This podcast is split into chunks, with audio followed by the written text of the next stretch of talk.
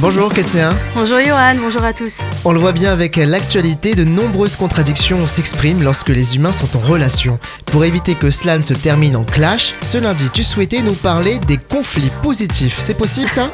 Alors oui, en fait, je nie vraiment pas que certains conflits peuvent être difficiles, voire destructeurs, et c'est normal de ne pas aimer le conflit.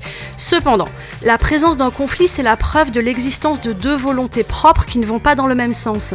En fait, je peux pas être en conflit avec les gens que je ne connais pas ou que j'ignore, et lorsqu'il y a domination d'une personne par une autre, il n'y a pas non plus de conflit. Donc en ce sens, le conflit est plutôt positif.